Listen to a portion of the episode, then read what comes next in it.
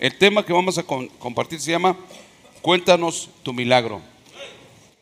Cuéntanos tu milagro. Cuéntanos tu milagro. Yo creo que una de las cosas más necesarias e importantes que la iglesia evangélica tiene que entender, lo que marca la diferencia de la iglesia evangélica con las demás ideas religiosas que existan en todo el mundo, es que vivimos bajo el poder de los milagros de nuestro Dios. Entonces, nosotros tenemos que entender que lo que distingue lo que distingue la vida del cristiano evangélico es una vida plena, llena del Espíritu Santo, operando bajo los poderosos milagros de nuestro Dios. Entonces, no se puede perder la palabra milagros de la iglesia. La iglesia y los milagros van de la mano. Pastores y líderes evangélicos, tú no puedes parar de hablar de milagros y no puedes dejar de ministrar con el poder del Espíritu Santo milagros sobre la gente. Porque entonces estás apagando la obra por la cual Dios envió a Jesús para mostrar su poder, su autoridad y sus milagros. Por eso hoy vamos a ver con la Biblia que tenemos que activar una vez más esta enseñanza. Cuéntame, cuéntanos tu milagro. Dice Marcos 5, verso 1, por favor. Marcos 5, verso 1 en la PDT. Dice Jesús. Jesús y sus seguidores llegaron al, al otro a orilla del lago, a la región de los Gerecenos, son garadenos. Verso siguiente, por favor.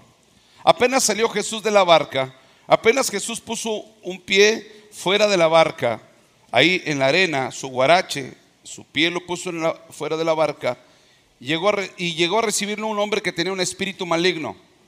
Corrió un hombre que tenía un espíritu malo, un demonio, y venía de las tumbas. Verso 3 donde vivía.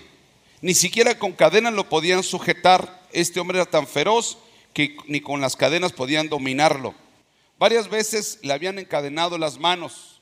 Este hombre era tan terrible, tan malo, tan malvado, que ni con las cadenas podían dominarlo. Le habían puesto hierros en los pies, pero el hombre rompía las cadenas y destrozaba los hierros. ¿Qué tan fuerte no era el hombre? El demonio que estaba en el hombre que rompía los hierros de los pies y rompía las cadenas y destrozaba los hierros de sus manos. Y nadie podía controlarlo. Verso 5. Vagaba por las colinas y las cuevas de día y de noche, siempre gritando y cortándose con las piedras. Se hacía marcas con las piedras. Si hubiese vidrios, con los vidrios. Si hubiese cuchillos, pues con los cuchillos. Pero con lo que había, Satanás lo hacía que él se cortara con piedras. Vagaba por las colinas, las cuevas de día y de noche, siempre gritando y cortándose con las piedras. Verso 6. Cuando el hombre vio a Jesús, aquí quiero empezar para que usted entienda. Cuando este hombre terrible que vagaba, que vivía en los sepulcros, que era terrible, que lo encadenaba su propia familia, la propia ciudad, estaba eh, cuidándose de este hombre que era terrible, yo creo que era agresivo, era violento, era malo, por eso lo amarraban con cadenas, porque era agresivo, era violento, a lo mejor era con instinto asesino, era explosivo de agresividad y de maldad, que lo tenía que amarrar con cadenas y grillos de cadena en sus pies y en sus manos. Pero dice la Biblia que los despedazaba, los desmenuzaba los grillos, rompía las cadenas. Era el demonio le daba fuerza para hacerlo. Y era terrible. Y dice que andaba vagando en las cuevas de día y de noche. O sea que en el sector era bien, era bien conocido porque era malo. Este hombre tenía demonios y era malo. Pero cuando este hombre vio a Jesús a lo lejos, fue a correr. Cuando el hombre vio a Jesús de lejos, fue a él corriendo. Y este hombre se postró ante Jesús. Vio a alguien más grande, más poderoso que los demonios que estaban en él. Vio a alguien más grande, más poderoso que los mismos demonios que estaban dentro de él. Tal vez la sociedad le tenía miedo. Y él era el terror del pueblo, era el terror de esa pequeña comunidad. Era el terror. Lo amarraban con cadenas entre todos, la rompía, lo, amarraban con grillos en los pies, lo rompía se andaba cortando con las piedras, todo ensangrentado. No sé cuántas veces se cortaba, era obvio que andaba desnudo, como un animalito. sin bañarse, todo greñudo, uñas largas, sucio, maloliente, durmiendo en los sepulcros.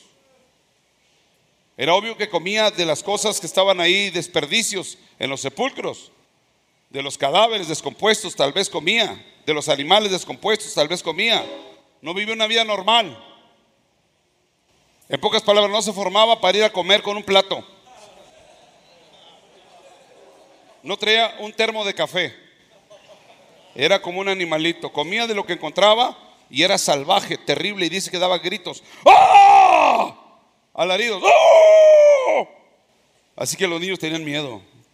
Yo creo que la familia les contaba el corrido del Garadeno. Sí, porque era terrible. Cuando el hombre vio a Jesús, aquí bien empieza el milagro. Di conmigo que empieza el milagro. Cuando el hombre vio a Jesús a lo lejos, fue a él corriendo y se postró ante él. Verso 7. Y gritando muy fuerte le dijo, ¿qué quieres de mí? Jesús, Hijo del Dios Altísimo. En el nombre de Dios, te suplico que no me atormentes. Ahí empezó su derrota. Del diablo Satanás empezó su derrota. Porque alguien más grande y más poderoso que los demonios que estaban en el cuerpo del hombre había llegado y se había bajado de la barca y sintió su poder. Y gritando muy fuerte le dijo, ¿qué quieres de mí, Jesús, Hijo del Dios Altísimo? En el nombre de Dios te suplico que no me atormentes. Escúchame, se aventó una oración.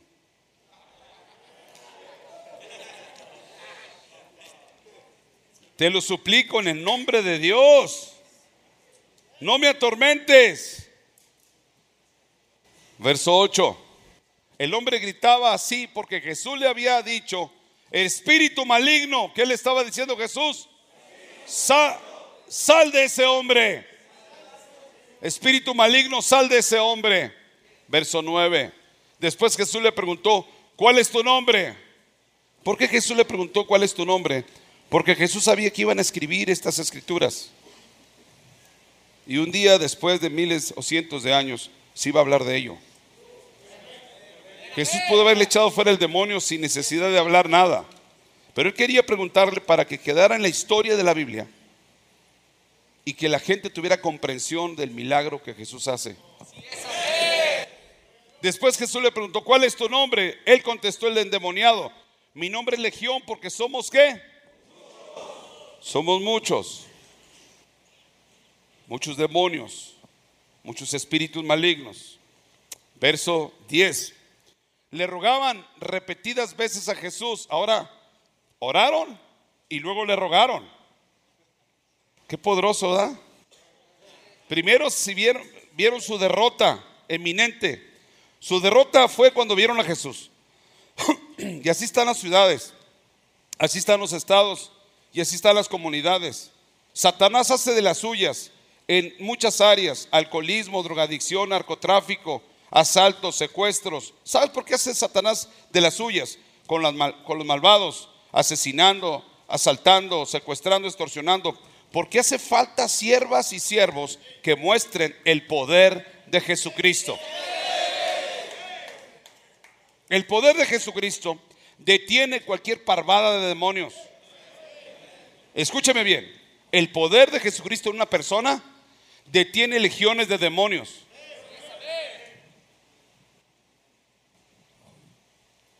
Ahora le rogaban repetidas veces a Jesús que no los mandara fuera de esa qué. Entonces los demonios dominaban la región por causa de ese hombre garadeno. Dominar es controlar. Dominar es traer control sobre la gente. Había control espiritual, sentimental, emocional, hasta físico de los demonios sobre el hombre y del hombre con los demonios sobre la gente.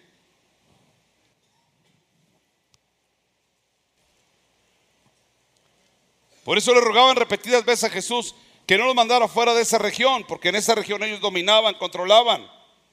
Los demonios, la legión de demonios que estaba en el cuerpo del hombre, dominaba y controlaba en esa región. Por eso los demonios decían, no nos saques de esta región. No nos eches fuera en el nombre de Jesús. Por eso aquí todo este territorio de Landín en Saltillo, Coahuila, se siente diferente. Porque hemos reprendido y atado las legiones de demonios de esta región. Hemos cancelado la hechicería la brujería de las brujas, hechiceros, santeros, adivinos. Aquí hemos liberado sacerdotisas y sacerdotizos de la muerte. Le rogaban repetidas veces a Jesús que no los mandara fuera de esa región. Verso 11. Como en un cerro cerca de ahí había muchos cerdos comiendo, los espíritus malignos le suplicaban a Jesús, mándanos a esos cerdos y déjanos entrar en ellos. Los demonios le dijeron a Jesús, está bien, si nos vas a sacar de este cuerpo humano, permítenos entrar, mándanos entrar sobre los cerdos.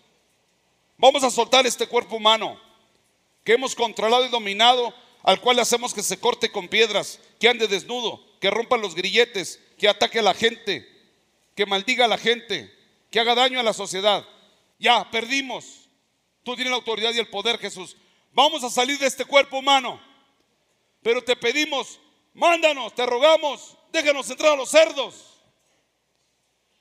Los espíritus le suplicaron, mándanos esos cerdos, déjanos entrar en ellos verso 13. Jesús les, les permitió hacerlo y los espíritus malignos salieron del cuerpo del hombre y entraron en los cerdos, que eran como dos mil cerdos.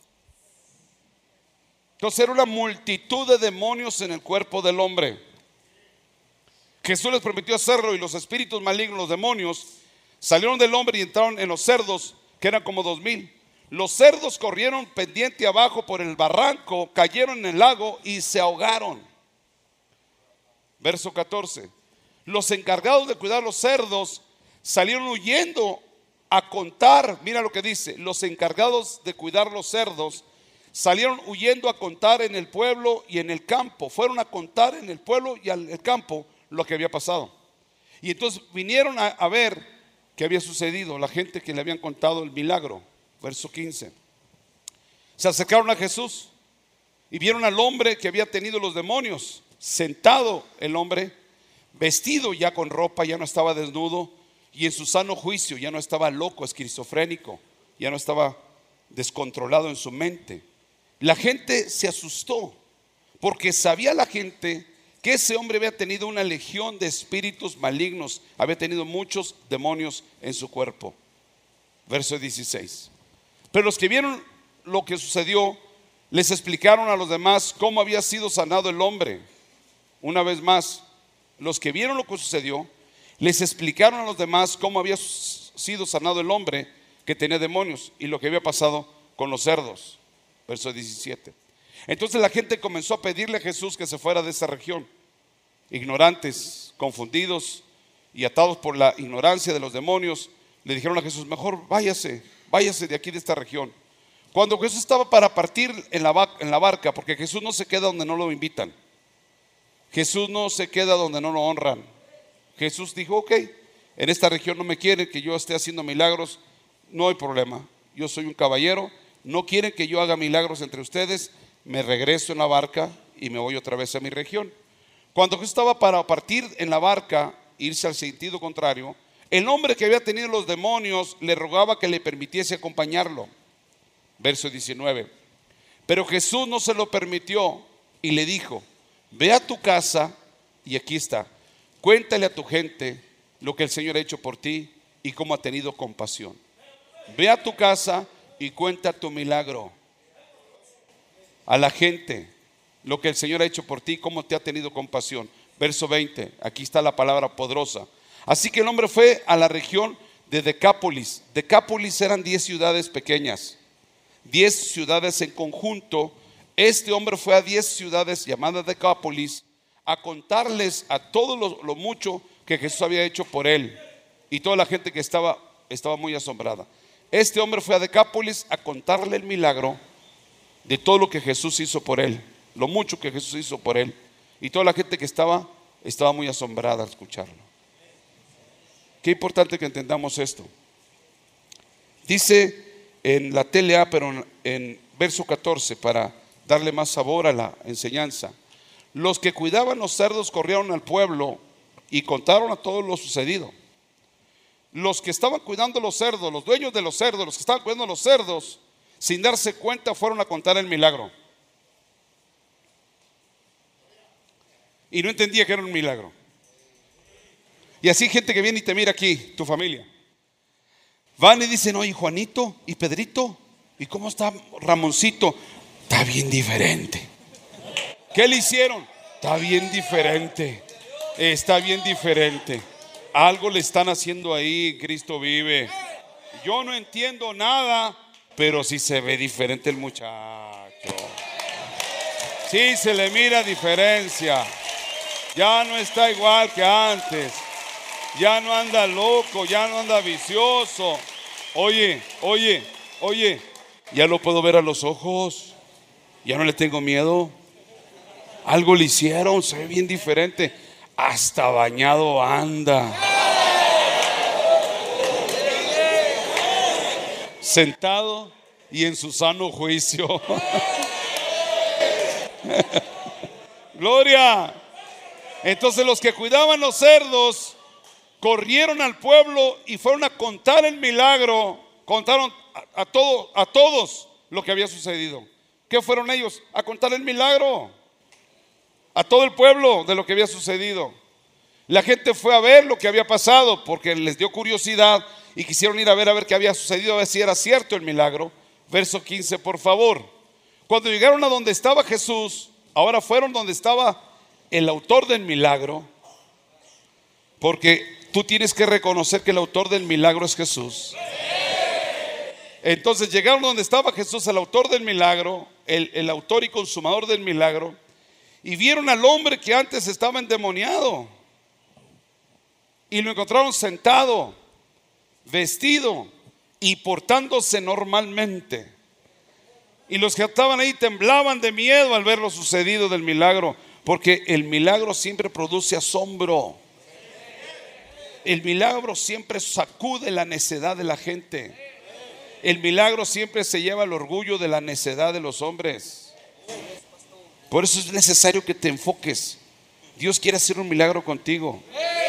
Pero tienes que parar tu basura ya de pecado. Si no, no pasa nada.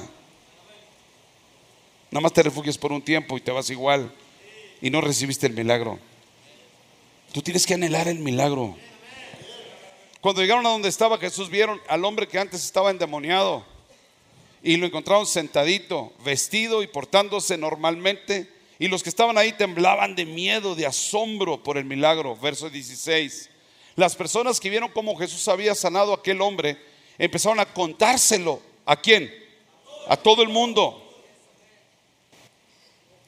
No había bastante fe, no había bastante testimonio en sus vidas, no había bastante doctrina, pero se agarraron contando y contando y contando el milagro. ¿Sabes tú que el milagro que Dios está haciendo en Cristo vive lo están escuchando en diferentes naciones? Y a Dios sea la gloria, la honra y la alabanza. Nos han reportado que van 54 países que se conectan y buscan algo de Cristo vive. 54 países que están con la semillita, con la cosquillita que en Saltillo, Coahuila, México están pasando milagros en la vida de los adictos. El Dios de los cielos está contándoles el milagro. Las personas que vieron cómo Jesús había sanado a aquel hombre empezaron a contárselo a todo el mundo. Verso 17, por favor. Pero la gente le pidió a Jesús que se fuera a otro lugar. Cuando hay ignorancia, rechazas al hombre de los milagros. Cuando hay incredulidad, cuando hay duda, cuando hay confusión, cuando no hay entendimiento, rechazas al autor y consumador de los milagros, que es Jesús. Verso 18. Cuando Jesús estaba subiendo a la barca entonces, porque no lo quisieron en esa región, que estaba listo para subirse a la barca otra vez, el hombre que ahora estaba sano, limpio, libre, transformado, le rogó que lo dejara ir con él. Verso 19. Pero Jesús le dijo, vuelve a tu casa y cuéntales a tu familia, a tus amigos, todo lo que Dios ha hecho, de, hecho por ti y lo bueno que ha sido contigo. Ve a tu casa, cuéntales a tu familia, a tus amigos, todo lo que Dios ha hecho por ti. Por eso cuando llega tu visita, ¿qué es lo que tienes que hacer? Contarles el milagro. Ahora, si no ha hecho un milagro contigo, bueno, cuenta los que has visto. Si en ti no ha pasado nada, perdido, cuéntale lo que has visto, los milagros que Dios ha hecho aquí entre la gente. Porque aquí has visto milagros. Vuelve a tu casa y cuéntales a tu familia, a tu visita, a tus amigos, a tus compañeros, a tus vecinos, a tus compañeros de trabajo, de la escuela, todo lo que Dios ha hecho por ti y lo bueno que ha sido contigo. Verso 20, por favor. El hombre se fue y en todos los pueblos de la región de Decápolis, en todos los pueblos, ahí te estoy dando, ahí te estoy enseñando con la Biblia, en todos los pueblos, eran varios pueblos, de acuerdo a lo que dicen los historiadores, eran 10 ciudades, 10 pueblos pequeños en la región de Decápolis él iba ciudad por ciudad contando lo que Jesús había hecho por él, dando su testimonio, contando su milagro a la gente. Y la gente escuchaba y se quedaba asombrada. La iglesia evangélica que Jesús dirige, Él es el que gobierna y señorea la iglesia. Y cuando Él la gobierna, la dirige, Él hace los milagros impresionantes. Y eso es lo que diferencia entre otras iglesias religiosas otras ideas religiosas o costumbres o tradiciones religiosas. Jesús le estaba diciendo a este hombre, ve y cuéntales tu milagro. ¿Por qué? Ve y cuéntales tu milagro. ¿Por qué? Porque hay que contarle a la familia, a los amigos, a los vecinos, a los parientes y a toda la gente que podamos tener contacto con ellos el milagro que nuestro Dios hizo con nosotros. Necesitamos contarle a la familia, a los amigos, vecinos, parientes y a toda la gente que podamos tener contacto con ellos el milagro que nuestro Dios hizo con nosotros. Si Él hizo el milagro contigo, no puedes quedarte con el milagro, tienes que contarlo. Jesús le dijo, ve y cuenta tu milagro. ¿Por qué? Porque cuando contamos nuestro milagro, estamos cumpliendo uno de los propósitos principales de nuestro Dios. Cuando contamos nuestro milagro, estamos cumpliendo uno de los propósitos principales de nuestro Dios. Por eso, iglesia cristiana evangélica, no puedes parar de contar tu testimonio, tu milagro que Dios hizo contigo a la gente. Respeto las ideas religiosas de la gente, pero hoy veo muy poquitas iglesias evangélicas contando su milagro. Y luego cuando lo hacemos como Cristo vive todos los días, algunos se inquietan y nos dicen, pero ¿por qué ustedes todo el tiempo están hablando y hablando y hablando y hablando? Porque no podemos parar de contar el milagro que Jesús hizo por nosotros. Es una gran responsabilidad, pastores, invitar, motivar, animar a tu iglesia, a los internos, a las internas, a quererle a su palabra e ir a contar el milagro a las personas, a la visita, a los parientes, vecinos, amigos, compañeros, Ahora que van a rezar a clases, a las escuelas, a la empresa, a la fábrica, a las calles, tenemos que contar el milagro. Ya que cuando contamos nuestro milagro estamos cumpliendo uno de los propósitos de nuestro Dios. ¿Cuál es el propósito de nuestro Dios? Exaltar su amor, su compasión, su misericordia, su abundante gracia. Cuando contamos nuestro milagro estamos, estamos exaltando su amor, su compasión, su misericordia, su abundante gracia. Es lo que la gente tiene que escuchar es el abundante amor de Dios. La gran compasión de nuestro Padre, su abundante misericordia, su abundante gracia. David lo decía de esta forma, Salmo 41, en la PDT dice David, Salmo 41 dice, yo confié sinceramente en el Señor y Él escuchó mi oración. Dale seguido, verso 2. El Señor me sacó del pozo de destrucción. ¿A cuánto lo sacó del pozo de la destrucción? nos sacó del barro y del lodo. Me puso los pies en la roca que es Cristo, en tierra firme, donde puedo andar con seguridad. Tengo libertad, tengo salvación, tengo, tengo transformación. Él puso una canción nueva en mi boca, una canción de alabanza, mi Dios. Mucha gente verá lo que Dios ha hecho en mi vida. Mucha gente verá lo que Dios ha hecho, el milagro que ha hecho en mi vida. Y lo alabarán por ello. Se llenarán de confianza en Él. Verso 4. Afortunado el que confía en el Señor y no busca ayuda en Dios es que van a ver la diferencia del Dios verdadero a los dioses falsos que las religiones de los hombres tienen. Eso es lo que distingue Cristo vive. Eso es lo que marca la diferencia de todas las ideas religiosas en México, en Centroamérica y Sudamérica que tenemos un Dios vivo, poderoso, milagroso, extraordinario, único. Que cuando tú cuentas el milagro, otros creen, buscan ese Dios y se salvan también. Afortunado el que confía en el Señor y no busca ayuda en dioses falsos, con D minúscula. Verso 5 dice, Señor, Dios nuestro, tú has hecho muchas maravillas, muchos milagros.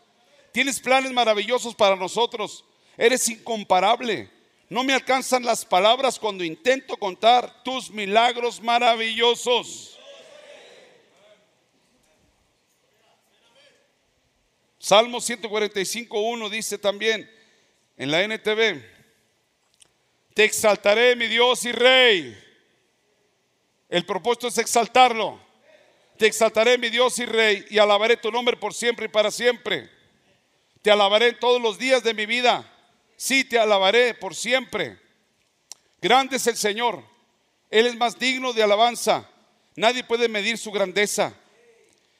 Que cada generación cuente, cuente a sus hijos los milagros poderosos, sus actos poderosos y que proclamen su poder. Nuestros hijos tienen que saber los milagros que Dios ha hecho en nuestras vidas. Meditaré en la gloria y la majestad de tu esplendor. Ponme el 4, es bien necesario el 4. Que cada generación está hablando de nuestros hijos. Que cada uno de nuestros hijos, aunque ya estén creciendo y estén ya más, más maduritos, niños o adolescentes, ellos tienen que saber de dónde te sacó el Señor. Yo no estoy muy de acuerdo con algunos hombres que fueron sacados de las drogas, del crimen organizado, de la violencia, del alcoholismo, de la muerte, que no le quieren contar a sus hijos de dónde los sacó el Señor. Te está engañando el diablo. Nunca pares de hablar el milagro del testimonio que Dios hizo con tu vida. Si tú te llenas de orgullo y te llenas de necedad, por eso ya no quieres contar tu milagro. Pero ¿cómo van a creer tus hijos si no les cuentas tu milagro? Que cada generación está hablando de nuestros hijos y nuestros hijos de nuestros hijos cuenten a nuestros hijos los milagros poderosos de nuestro Dios, sus actos poderosos y que proclamen su poder. Meditaré en la gloria y la majestad de tu esplendor y en tus maravillosos qué?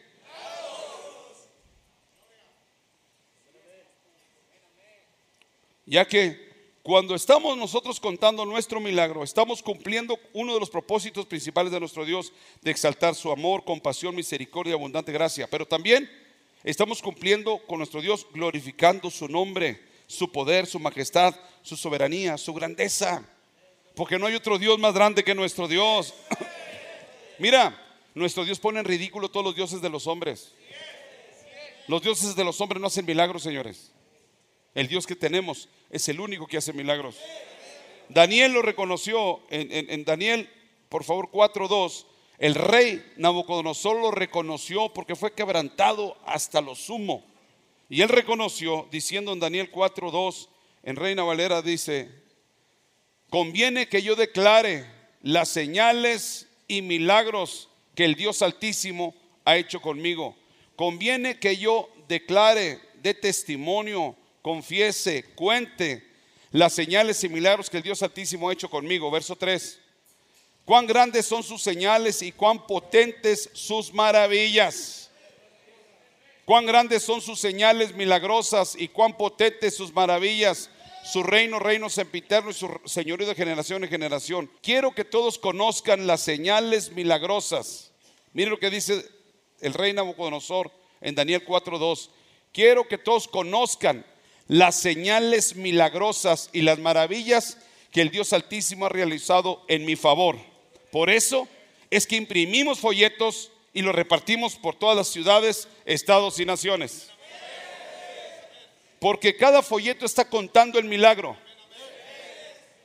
Por eso los que salen a evangelizar, no menosprecies dar folletos. El folleto está contando un milagro.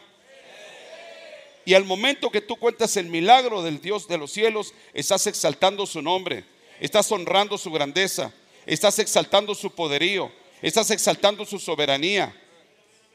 Pero es que conmigo no ha hecho nada. Empieza a contar el de alguien más, hombre, y un día va a ser el tuyo.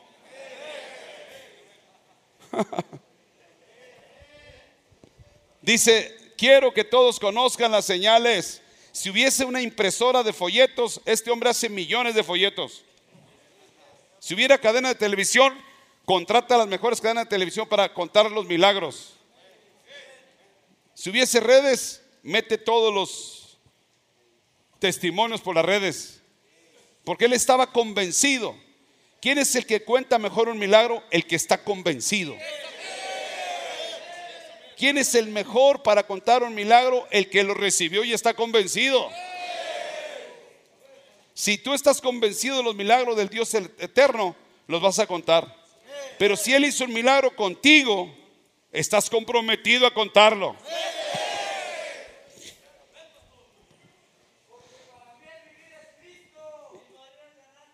Quiero que todos conozcan las señales milagrosas, las señales milagrosas y las maravillas que el Dios Altísimo ha realizado en mi favor. Verso 3, por favor. Cuán grandiosos son sus señales y cuán poderosas sus maravillas. Su reino durará para siempre y su dominio por todas las generaciones. Por eso, nosotros cuando contamos el milagro de nuestro Dios, cumplimos todos los propósitos principales, glorificar su nombre, su poder su majestad, su soberanía, su grandeza.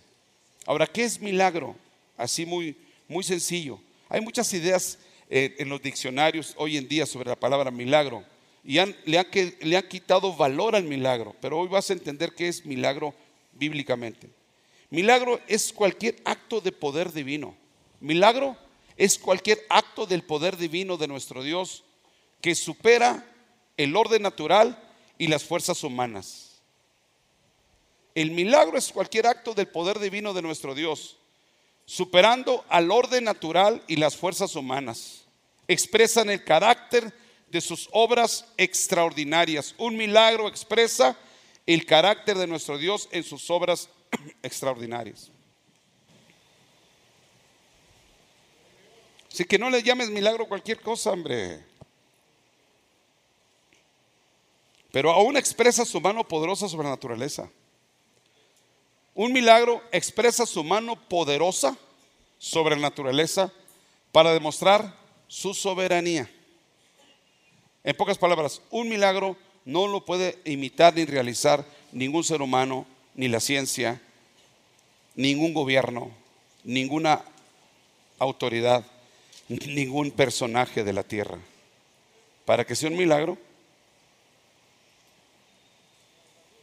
¿quién tiene que sobrepasar las leyes naturales, las leyes de los hombres, las leyes de la física,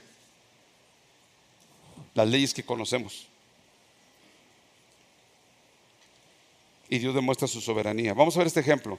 Éxodo 7, verso 1, en Reino Valera 60. Jehová le dijo a Moisés, Jehová nuestro Dios le dijo a Moisés, el Dios verdadero, mira, yo te he constituido Dios para Faraón, pero mire cómo Dios le dijo, mira, Moisés, yo te he constituido como un Dios para Faraón, con de minúscula. Y tu hermano Aarón será tu profeta. ¿Por qué le dijo eso Dios a Moisés? Porque todo Egipto reconocía al faraón como Dios en la tierra. Todo Egipto alababa, adoraba y honraba a faraón como un Dios en la tierra. Entonces ahora Dios le dice a Moisés, ven Moisés, como este, este hombre habla de dioses y tiene varios dioses y a cuales él adora y adora a su gente y a él lo tiene como un Dios sobre la tierra, ven Moisés, yo te voy a constituir a ti como Dios para que él te vea con el poder mío. Y a Aarón como un profeta. Pero aquí te va a dar la instrucción. Verso 2, por favor. Dios le dice, Tú dirás todas las cosas que yo te mando. Tú dirás todas las cosas que yo te mando. Dios diciéndole a Moisés y Moisés diciéndole a Aarón tu hermano y hablará Faraón. Es Dios en Moisés y Moisés en Aarón y Aarón en el Faraón. Para que deje de ir a su tierra a los hijos de Israel, de su tierra a los hijos de Israel. Verso 3. Propósito, liberar a su pueblo. Y yo endureceré el corazón del Faraón y multiplicaré en la tierra de Egipto mis señales y maravillas Vuelvo a repetir. Yo endureceré el corazón de este mentado faraón que se cree Dios en la tierra, junto con todos sus dioses paganos de Egipto. Y yo voy a multiplicar en la tierra de Egipto mis señales milagrosas y mis maravillas. Verso 4 dice el Dios vivo. Y Faraón nos oirá, mas yo pondré mi mano sobre Egipto, pondré mi puño contra Egipto y sacaré mis ejércitos, mi pueblo, los hijos de Israel, de la tierra de Egipto con grandes juicios. ¿Cuántos dicen amén? Verso 5. Y sabrán los egipcios que yo soy Jehová. Cuando extienda mi mano sobre Egipto y saque los hijos de Israel de en medio de ellos. Verso 6. E hizo Moisés y Aarón como Jehová les mandó, así lo hicieron. Entonces, cuando Dios llega a tu vida, todas tus ideas religiosas y tus falsas creencias de dioses salen sobrando. Porque ahora entiendes que Jehová puso su mano contigo. Que Dios verdadero puso su mano sobre ti y ahora eres libre, eres libre, eres limpia, eres limpio, eres transformada, eres transformado. Y eso lo tienes que decir a tu familia. Ahora, los milagros sobrenaturales suceden por la intervención divina de nuestro Dios. Indiscutiblemente, los milagros sobrenaturales suceden por la intervención divina de nuestro Dios. Esa es la realidad. Los milagros sobrenaturales suceden por la intervención divina de nuestro Dios y reflejan el poder de su gloria y su santidad. Por eso el milagro más poderoso que está sucediendo aquí en Cristo vive es la salvación y la liberación de los adictos. Los milagros más super sobrenaturales que están sucediendo es que tú llegaste bien consumidor al cristal, a la heroína, a la marihuana, y una oración de fe y de arrepentimiento entregaste tu vida al Señor Todopoderoso. Jesús entró a tu vida y se fueron los deseos. ¿Cuánto levanta su mano derecha y dice amén?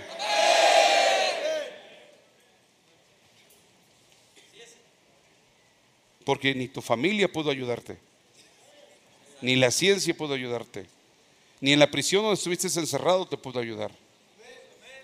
Ni hechiceras, ni hechiceros, ni brujos pudieron ayudarte. Ni grupos de, de drogadictos o alcohólicos pudo ayudarte. Solo el poder de Dios en ti actuó e hizo el milagro. Entonces esto significa que los milagros sobrenaturales suceden por la intervención divina de nuestro Dios y reflejan su poder, su gloria y su santidad. Ahora, ¿cuál es el efecto de esos milagros? Los milagros maravillan a los espectadores, causándoles asombro. ¿Sabe usted que mucha gente ha venido a los pies de Cristo y se congrega en Cristo vive porque se maravillan por los milagros que miran aquí? Vienen a curiosear y me encanta que vengan a curiosear. Vienen de otras naciones específicamente a ver si es cierto que los milagros están pasando aquí. Y me gusta que vengan de otras naciones y de México. Vienen de muchas naciones, vienen de muchos pueblos y nos siguen por, la señal en línea porque están maravillados de los milagros de salvación, de sanidad de un adicto corrompido, como el Garadeno. Aquí Cristo vive, es un especialista para liberar a los Garadenos. Esa es nuestra especialidad, ¿verdad? O sea, tenemos una especialidad, tenemos un doctorado en liberar garadenos. Como los mandes, como los traigas encadenados, amarrados, aquí Jesús los libera.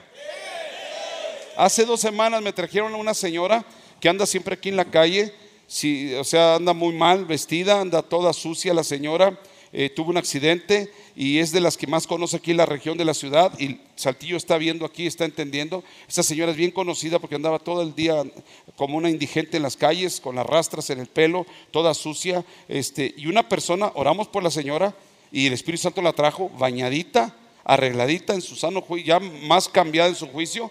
Y lo trajo su hermana y dijo, ore por mí, pastor. Dije, vamos a orar otra vez por ella hasta que venga un día de testimonio y Saltillo, Coahuila, sea asombrado por el poder de Dios que liberó una persona que estaba totalmente poseída de demonios. Los milagros de Jesús existen. Por eso, los milagros maravillan a los espectadores y les causan asombro.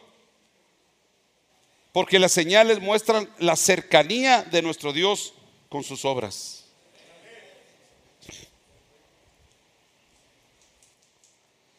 Los milagros maravillan a los espectadores causándoles asombro. Sus señales muestran la cercanía que tiene nuestro Dios con sus obras.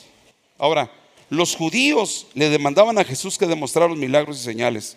San Juan 2.18. Los judíos le demandaban a Jesús que demostrara los milagros y las señales. San Juan 2.18, en PDT, dice su palabra. Los judíos le respondieron a Jesús, ¿qué señal milagrosa puedes demostrarnos para probar que tienes derecho de hacer esto? Los judíos le respondieron a Jesús, ¿qué señal milagrosa puedes demostrarnos que para probar que tienes derecho de hacer esto? 19, mira la respuesta de Jesús. Jesús les contestó, destruyan ese templo y lo volverá a construir en tres días. Verso 20. Ellos le dijeron, para construir este hermoso templo se demoraron 46 años. Para construirlo, este templo se demoraron 46 años y tú vas a construirlo en tres días verso 21. Con la palabra, con la palabra templo, Jesús se refería a su propio cuerpo. ¿A qué se refería Jesús? A su propio cuerpo. Ellos no entendían que Jesús se refería a su propio cuerpo. Verso 22. Después de que Él fue resucitado de la muerte, sus seguidores recordaron lo que había dicho Jesús y entonces creyeron en las escrituras y en lo que Jesús les dijo. Jesús se refería a su cuerpo. Por eso quiero que me escuche bien la familia de la fe.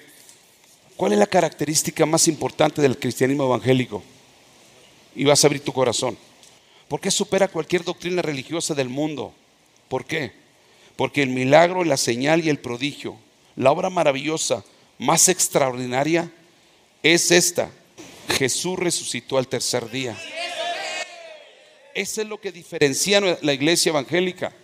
Es el milagro y la obra más maravillosa es que Jesús resucitó al tercer día. Eso fue lo que les dijo. Destruyan este templo y en tres días lo levantaré. Y ellos entendieron en lo natural. No, hombre, en 46 años hizo todos esos edificios tan hermosos y majestuosos y tú dices que en tres días lo vas a levantar. Hombre, ¿qué te pasa? Jesús se refería a su propio cuerpo. Por eso el milagro y la señal, el prodigio de la obra más maravillosa es que Jesús resucitó al tercer día. Eso es lo que distingue la iglesia evangélica.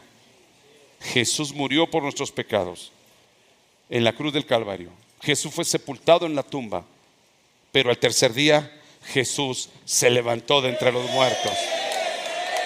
El milagro está vivo. La señal está viva, el prodigio está vivo. Su obra maravillosa lo mantiene vivo a Jesús. Por eso me voy a ir a este punto que vas a entender y se va a abrir tu entendimiento. Por eso los milagros divinos y sobrenaturales de Jesús, a los milagros divinos y sobrenaturales de Jesús se les sujetan las leyes regulares de la naturaleza que conocemos. A los milagros divinos y sobrenaturales de Jesús se le sujetan las leyes de la naturaleza que conocemos y que rigen en esta vida. en pocas palabras, Jesús no se rige por las leyes naturales de los hombres. Por eso ya quítate la mentalidad de que podrá. En serio, sí podrá. Eres libre del cáncer en el nombre de Jesús. Él es libre del SIDA en el nombre de Jesús.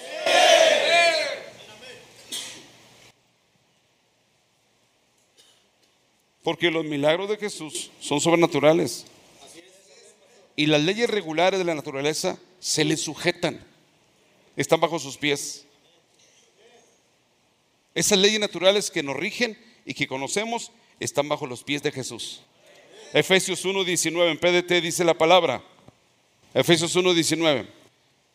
Verán también la gran verán también lo grande que es el poder de nuestro Dios verán también lo grande que es el poder que Dios le da a los que creen en Él.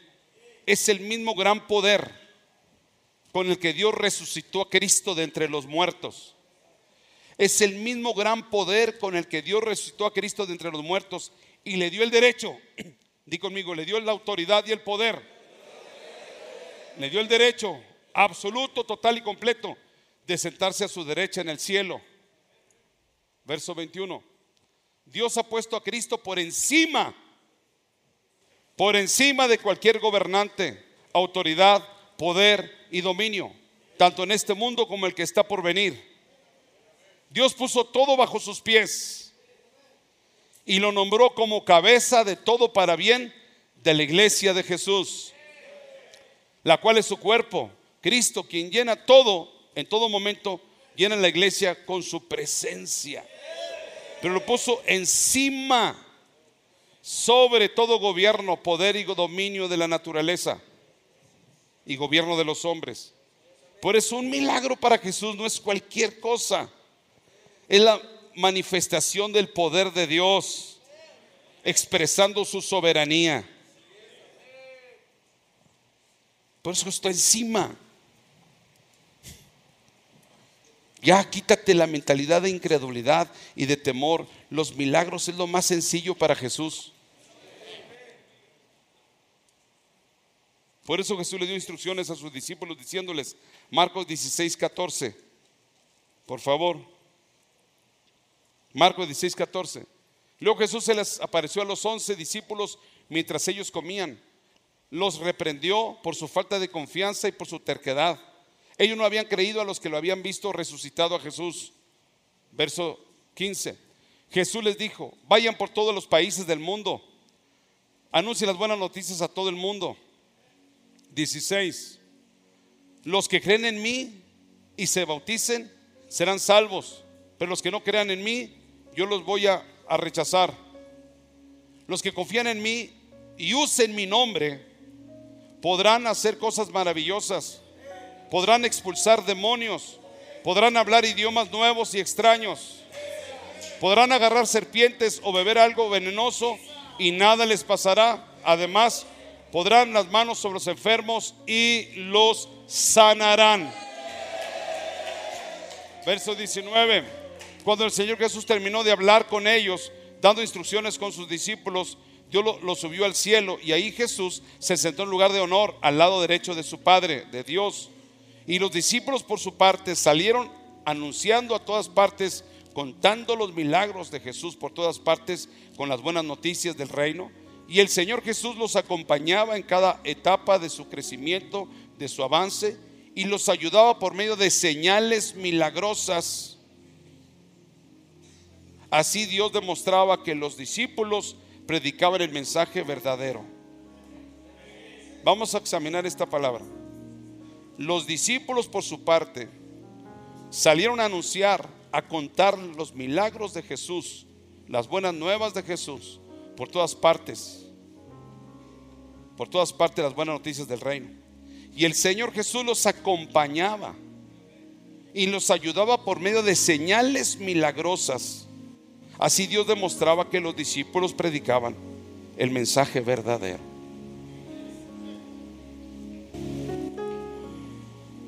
Y aquí una de las finalidades de los milagros es para que la gente crea y busque y anhele su salvación. Una de las finalidades de los milagros es para que la gente crea y busque y anhele su salvación. San Juan 11:32, vamos a hacer este ejemplo poderoso. San Juan 11:32. María cuando llegó a donde estaba Jesús, era en el tiempo de Jesús, que era la familia de María y Marta y Lázaro eran amigos de Jesús. María cuando llegó a donde estaba Jesús, al verle, se postró a sus pies, diciéndole a Jesús, Señor, si hubieses estado aquí, no habría muerto mi hermano Lázaro. María cuando llegó a donde estaba Jesús, al ver a Jesús, se postró a sus pies, diciéndole, Señor Jesús, si hubieses estado aquí, no habría muerto mi hermano Lázaro. Verso 33. Jesús entonces al verla llorando y a los judíos que la acompañaban, también llorando, se estremeció en espíritu y Jesús como hombre se conmovió. Y dijo Jesús, ¿dónde le pusiste? Le dijeron, Señor, ven y ve. Jesús lloró. Humanamente, Jesús lloró. Dijeron entonces los judíos, mira cómo le amaba. Y algunos de ellos dijeron, ¿A poco no podía este que abrió los ojos al ciego haber hecho también que Lázaro no muriera. Ponme esta escritura. Algunos de ellos le dijeron, no podía este que abrió los ojos al ciego haber hecho también que Lázaro no muriera. O sea, ellos ya habían visto milagros. Verso 38. Jesús profundamente conmovido otra vez, vino al sepulcro. Era una cueva y tiene una piedra puesta encima, tapando la cueva. Dijo Jesús, quiten la piedra. Pero Marta, la hermana que, que había, Marta, la hermana del que había muerto, le dijo, Señor, se, se opuso. Marta se opuso. Marta se opuso. Marta estaba contenta con Jesús ahí, pero a la hora de milagros se oponía por la incredulidad.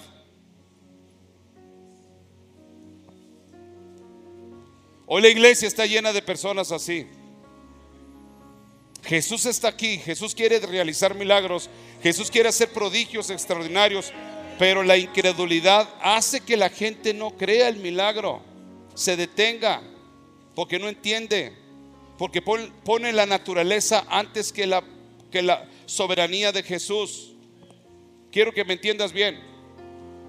Marta estaba diciendo por la naturaleza, estaba diciendo, la hermana de Lázaro, Marta decía, Señor, la naturaleza dice que él ya está gediendo. La naturaleza dice que ya tiene cuatro días, las leyes naturales dicen que ya tiene cuatro días en el sepulcro, que es imposible. Eso es lo que yo te digo. Mientras tú metas tu razonamiento con tus leyes naturales y pongas tus ideas religiosas en medio de ellas y te fortalezcas con tu idea religiosa y razones las leyes naturales, no puede llegar a suceder el milagro. Por eso a veces la gente no le digo que me, que me cuente toda la historia, porque se mete sus emociones, sus sentimientos y se bloquea porque piensa que no se puede. Dije, no, no, no, no, no me tiene que contar todo en detalle. Nomás dígame dónde le duele y qué le dijeron que tiene. No, pues aquí vino el hermano de Jacinto. El hermano de Jacinto tenía un hueso saltado, así, más o menos así, en el pecho, una bola. Y vino con el papá de, de Jacinto, bien incrédulo el Señor de esos, de esos tipos orgullosos, así necios. Pero el niño venía con fe, porque oyó una predicación de Cristo vive. El niño venía con fe, y yo lo vi que venía caminando con fe el niño. Se me acercó y me dijo, ore por mí, pastor. Yo no sé si le dijo ya al papá, a la mamá, que ore por mí el pastor. No, ¿qué te pasa? Así naciste. Que ore por ti el pastor. No, así naciste, ese hueso lo saltado lo tienes así y así te vas a morir. Es un defecto natural. No, no, que ore por mí el pastor. Dije, ¿dónde está tu hermanito? Aquí está. ¿Dónde tienes el hueso? Aquí. Se le notaba en el hueso, en el pecho. Dije, en el nombre del Señor Jesús, conforme en lo que has creído, y la palabra dice que pondré las manos a los enfermos y los enfermos sanarán en el nombre de Jesús, sé sano. Ok. Se le desapareció el hueso. Adiós y a la gloria. Adiós y a la gloria. Por eso, por eso Jesús le dijo la instrucción, mira, Jesús hubiera resucitado a Lázaro adentro y luego Lázaro tumba la piedra. ¿Qué no podía haberlo hecho así? Desde adentro lo levanta y nomás lo que hace Lázaro, mueve la piedra y se echarán. Pero Jesús quería que siguieran las instrucciones. La instrucción fue esa, quiten la piedra. Quería ver la fe de Marta. Quería ver la confianza de Marta. Porque Marta le dijo, maestro, si hubieras estado aquí, mi hermano no hubiera muerto. ¿No le dijo Marta? Jesús le dijo, yo soy la resurrección y la vida. Yo no tengo que ver con la naturaleza, Marta. Conóceme. Quita la piedra. Pero la hermana Marta, hermana de Lázaro que había muerto, le dijo, Señor, lo natural, las leyes naturales dicen que ya quiere pues ya tiene cuatro días en la tumba. Verso 40. Jesús le dijo, no te he dicho que si crees. No te he dicho que si crees. ¿Qué, le, qué, estaba buscando Jesús en el corazón de Marta? Que creyera, que creyera, que creyera. Verá la gloria de Dios. La gloria de Dios sobrepasa la naturaleza. La gloria de Dios mueve la luna, las estrellas. La gloria de Dios pasa de un monte a otro monte. Verso siguiente. Entonces quitaron la piedra donde había sido puesto el muerto. Y Jesús, alzando los ojos a lo alto, ¿a dónde alzó los ojos Jesús? A lo alto, dijo: Padre, gracias te doy por haberme oído, Padre. ¿Qué hizo? Enfocó los ojos de todos los presentes y de la misma Marta en el cielo. Y de María, y alza tus ojos al cielo. Las leyes naturales tienen su efecto. Te pueden desanimar, te pueden confundir, te pueden traer tristeza, opresión, pero pon tus ojos en las cosas del reino de los cielos. Versos 42. Yo sabía que siempre me escuchas, le dijo Jesús al Padre, yo sabía que siempre me oyes, pero lo dije por causa de esta multitud que está alrededor de mí ya para que crea. Lo dije por causa de la multitud que está alrededor de mí, para que crean que tú me has enviado. Verso siguiente.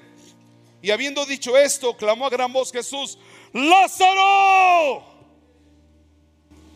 Las ondas de la voz de Jesús, llenas del poder y de la gloria y la unción, tocó el cuerpo de Lázaro y empezó a restaurar la piel, las células, los órganos, activó el corazón, los riñones,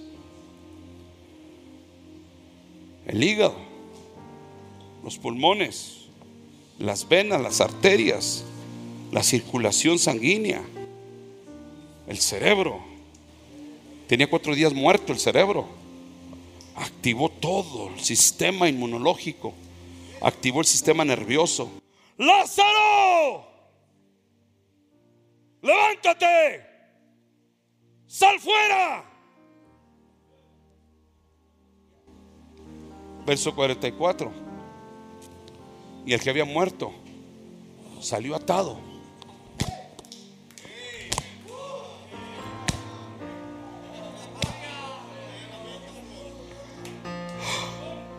Aquí estoy, Señor. Tu poder y soberanía sobrepasa las leyes naturales, las leyes de la ciencia, las leyes de medicina, las leyes de la lógica. Y Él está aquí. Y el que había muerto salió atado las manos y los pies con vendas y el rostro envuelto en un sudario. Jesús le dijo, desátenlo y déjenlo ir. 44. Entonces muchos de los judíos que habían venido para acompañar a María y vieron lo que hizo Jesús, ¿qué pasó? Ese es el propósito. Ese es el propósito, que la gente crea y busque su salvación. Verso siguiente, por favor. Pero algunos de ellos fueron a los fariseos y le dijeron que Jesús había lo que había hecho. Verso 47. Entonces los principales sacerdotes, líderes religiosos y los fariseos reunieron al concilio y dijeron, ¿qué haremos con este? La, doctrina cristiana evangélica hace milagros. Porque este hombre hace muchas señales. ¿Qué hacemos con los de Cristo vive? La doctrina y enseñanza que dan allí en Cristo vive y hace milagros. Sana drogadictos, sana borrachos, sana enfermos, sana deprimidos, sana angustiosos. Y hace muchas señales milagrosas. 48. Si le dejamos así, todos en Saltillo, Coahuila y en México creerán en Jesús. Y vendrán los romanos y cerrarán los templos religiosos. Los convertirán en iglesias evangélicas.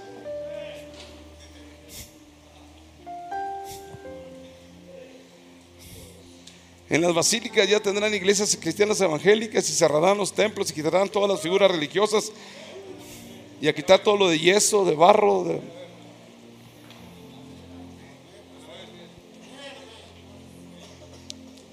Jesús está listo para hacer milagros.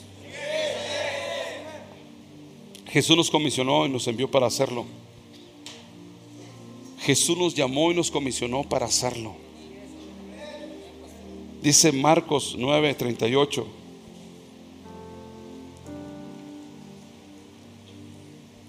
Juan le respondió diciendo, maestro, hemos visto uno que en tu nombre echa fuera a los demonios, hace milagros. Pónmelo en la PDT o la NTV, la NTV. Juan le dijo a Jesús, maestro, vimos a alguno usar tu nombre para expulsar demonios, pero le dijimos que no lo hiciera porque no pertenece a uno de nuestro grupo. No lo detengan, dijo Jesús. Nadie que hace un milagro en mi nombre podrá luego hablar mal de mí. Verso 40. Todo el que no está todo el que no está en contra de nosotros está a favor de nosotros. Amén. Entonces, hermano, hermano, en, en el último avivamiento vas a ver gente haciendo unos milagros impresionantes en el nombre del Señor Jesucristo. Dice Hechos 19:11, por favor. Hechos 19:11 para terminar esta palabra. Todo, y, y hacía Dios milagros extraordinarios por mano de Pablo. Milagros extraordinarios por mano de Pablo. Verso 12, por favor. De tal manera que aún se llevaban los enfermos, llevaban a los enfermos los paños o delantales de su cuerpo y las enfermedades se iban de ellos y los espíritus malos que hacían Vamos a saborear esta palabra en otras versiones. Pédete. Dios hacía grandes milagros por medio de la mano de Pablo. Verso 2. Por ejemplo, algunos se llevaban paños y ropa que Pablo había usado para ponerlos sobre los enfermos y al hacerlo sanaban y los espíritus malignos salían de ellos. Finalmente la NTV. Dios le dio a Pablo el poder para realizar milagros excepcionales. Cuando ponía sobre los enfermos los pañuelos o delantales que apenas había tocado la piel de Pablo, la piel de Pablo, quedaban sanos de sus enfermedades y los espíritus malignos salían de ellos.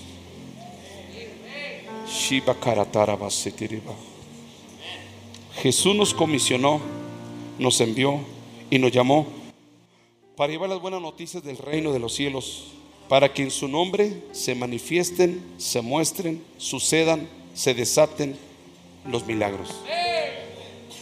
Él está listo. Él está aquí. Y Él quiere desatar milagros esta mañana. Hermanas, hermanos, ahí en línea. ¿Está listo para recibir su milagro? Estamos listos para recibir un milagro del Señor Jesús, pero nos comprometemos después a contarlo a todos los posibles que encontremos en la vida. Nos comprometemos después de llevarle el milagro a otros más. Espíritu Santo, en el nombre de Jesús de Nazaret, tú me hablaste que ibas a empezar a desatar, mostrar los milagros. Señor Dios. El milagro más hermoso y poderoso es la salvación. El milagro más extraordinario y más maravilloso es el alma de un hombre una mujer que se salva. Deja las calles, las drogas, el crimen, la violencia, el dolor, el sufrimiento en el que vive. Señor, pero las señales que tú haces son para que la gente crea. Para que la gente crea y busque, anhele, procure su salvación. Señor, aquí hay hombres y mujeres que están poniendo su confianza en este momento en ti. Ahí hay familia en la fe, viendo por esta señal que está poniendo su fe en ti, Señor. Padre mío, en el nombre de Jesús de Nazaret, en el nombre de Jesús de Nazaret, desatamos el milagro que ese cuerpo, esa alma, esa vida, esa familia, ese hogar, ese matrimonio necesita ahora, Espíritu de Dios. Tócalos, Jesús. Tócalos, tócalos, tócalos, tócalos, tócalos con el milagro. Tócalos, tócalos, tócalos, tócalos. Jesús. Tócalos.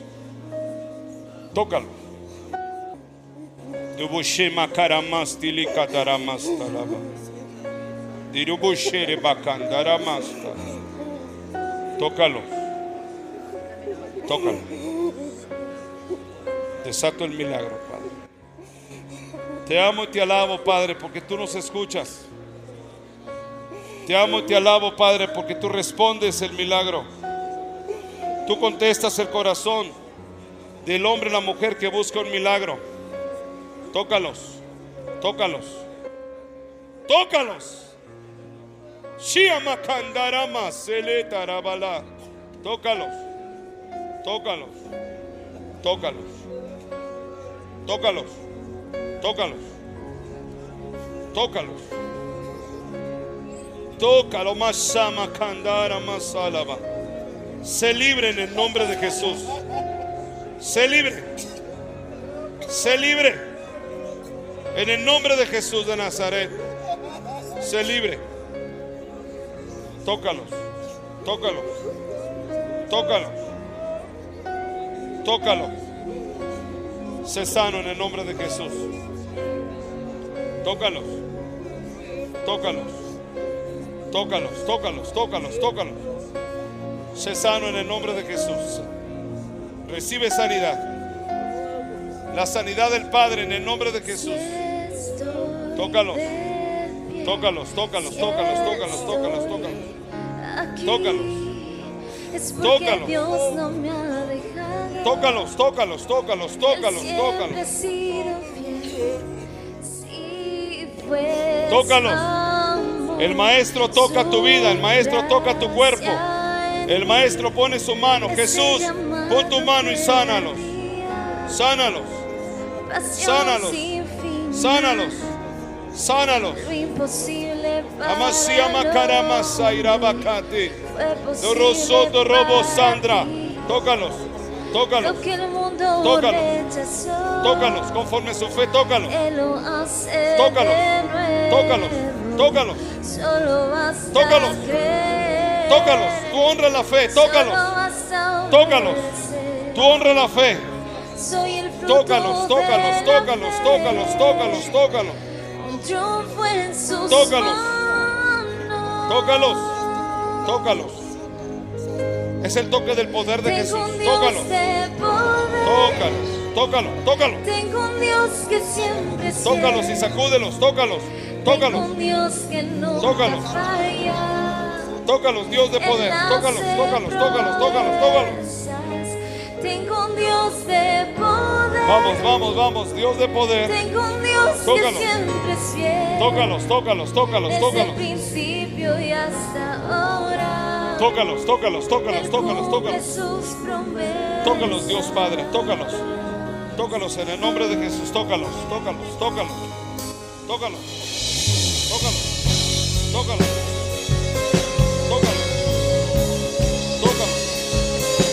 road.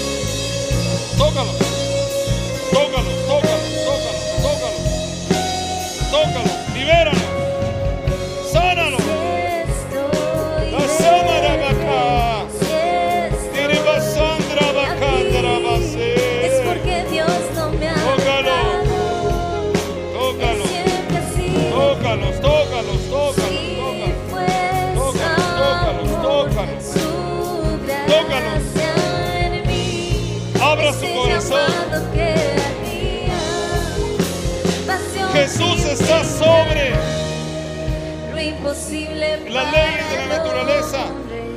Fue posible las leyes de la ciencia. Lo que el mundo Jesús es soberano.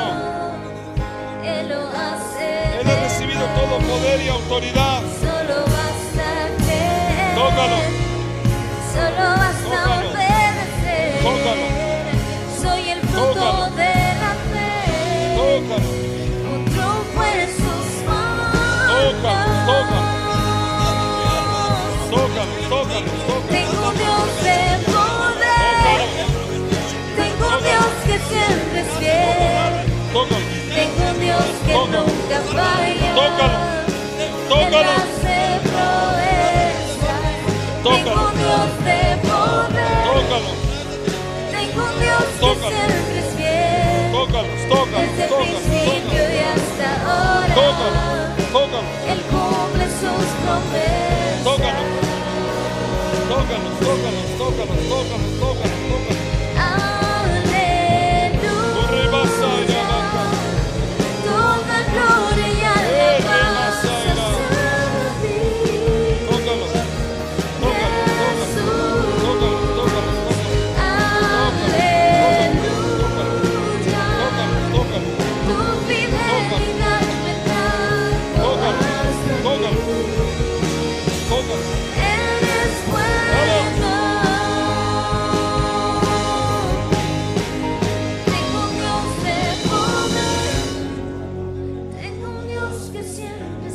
Orar por la familia que está ahí en línea.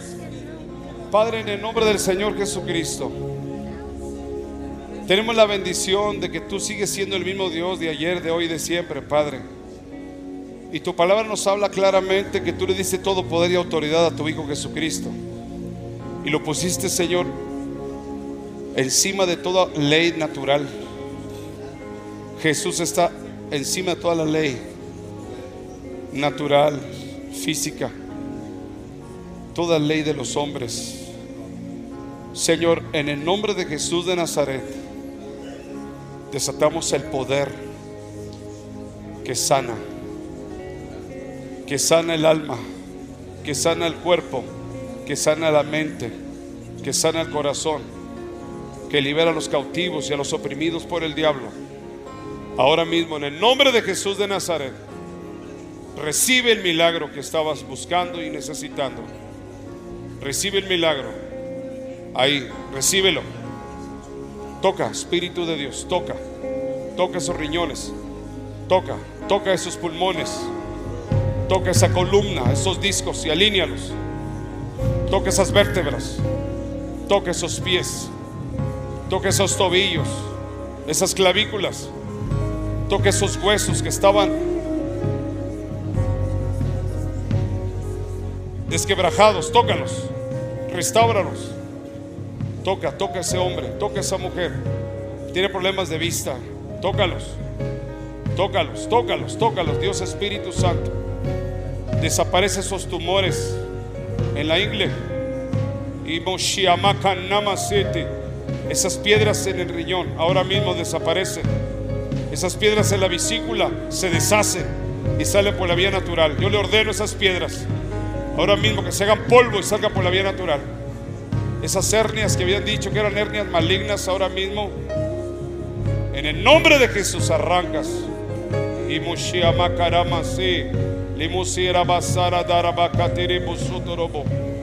Reprendo ese demonio, ese espíritu de hepatitis C. Ahora mismo le ordeno que se seque, que muera todo lo que produce, todos los síntomas, todos los malestares. Ahora mismo en el nombre de Cristo. Toca, toca a esa persona que se infectó de SIDA.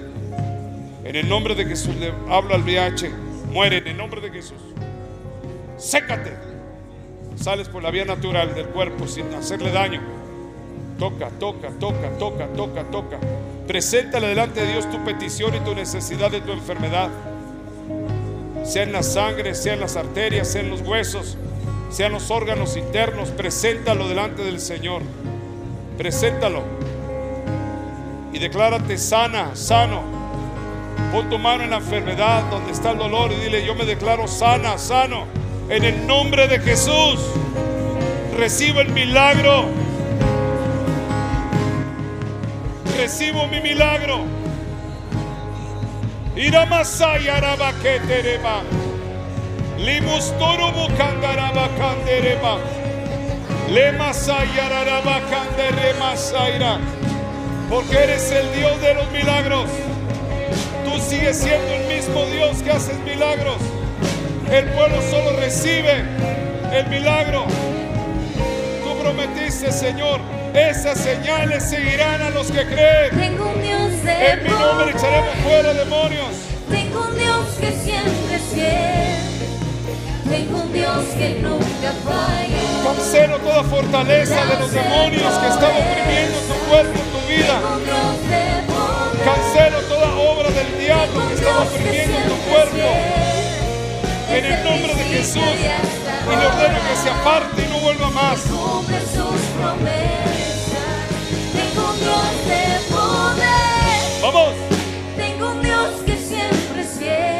Tengo cantará un la Dios que nunca falla.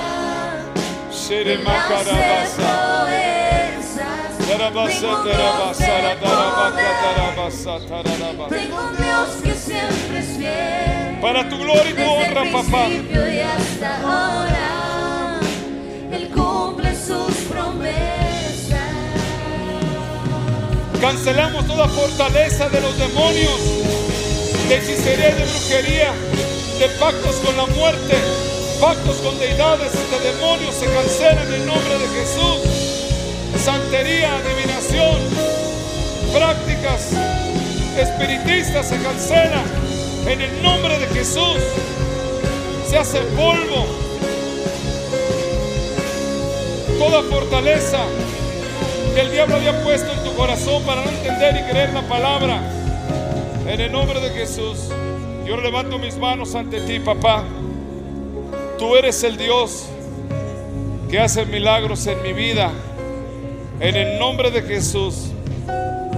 Cristo vives un milagro que honra tu nombre, que exalta tu nombre, que glorifica tu nombre, que levanta tu nombre en esta ciudad, en este estado, en esta nación y lo hará en las naciones. Manifiesta tus milagros en todos los ministerios Cristo vive. Muestra tus milagros en cada hermana, en cada hermano de la iglesia Cristo vive y la iglesia evangélica que ha visto y ha oído esta palabra. Haz que sucedan los milagros ahora. Hemos desatado los milagros en el nombre de Jesús, porque esa es tu promesa y tu palabra, Señor. Y ahora te damos a ti la gloria, la honra y la alabanza, porque solo somos instrumentos en tus manos. El que hace los milagros eres tú, papá. Así como lo entendió el apóstol Pedro, el apóstol Juan, el apóstol Pablo, somos instrumentos en tus manos. Señor, que todos los milagros que han sucedido el día de hoy lo cuenten a alguien más. Y le recomiendo tres cosas, anótelo en una hoja. El día del milagro fue este día. Mi nombre es tal por cual. Tengo tanta edad, viví de esta condición. Los médicos dijeron esto o nací con este problema, sea en las arterias, en los huesos, en los órganos o en la sangre, tuve este problema pero hoy doy testimonio del milagro del Señor Jesucristo. Hoy con esta fecha le doy la gloria y la honra al Padre y a su Hijo Jesucristo. Necesitamos contar los milagros. Quiero que me ponga atención. Porque de la forma que creen. Mira, antes de moverte tu, tu asiento, el profe Padilla que ustedes conocen aquí, él tenía sida. De acuerdo a los médicos, los médicos le dieron ciertos años de vida. Y en el, en el expediente del hospital encontraron los expedientes de todos los pacientes de la, de la época de él. Y todos habían muerto. Los expedientes decían, murió, murió, murió. Pero encontraron el de José Manuel Padilla. Y a ver, búsquenlo. Y pum, estaba vivo. Ah, caray, ah, caray, ah, caray. No puede estar vivo. Ya no vino ni por medicamento. Entonces está muerto. A ver, mándalo traer. Le hicieron estudios aquí en Saltillo, en el ISTE. No creían que era él. Mandaron a traer estudios a Monterrey. Y era el mismo hombre. Completamente sano del SIDA. Así hay hombres aquí que han sido sanados. Pero cuando paramos de contar el milagro, se hace una costumbre. Entonces tú tienes la responsabilidad de Dios de contar el milagro. Yo no sé de qué forma o eh, de qué manera Él hizo un milagro en tu cuerpo, pero si has querido ahorita, tu milagro ya está ahí. Pues levanta tus manos y dile al Señor, yo voy a contar el milagro que has hecho en mí. Voy a contarlo a mi casa, a mi familia, a mis parientes, a mis amigos, a mis vecinos y a cuantas personas me permitas ir a decirles el poderoso milagro que has hecho en mi cuerpo, has hecho en mi alma, has hecho en mi vida.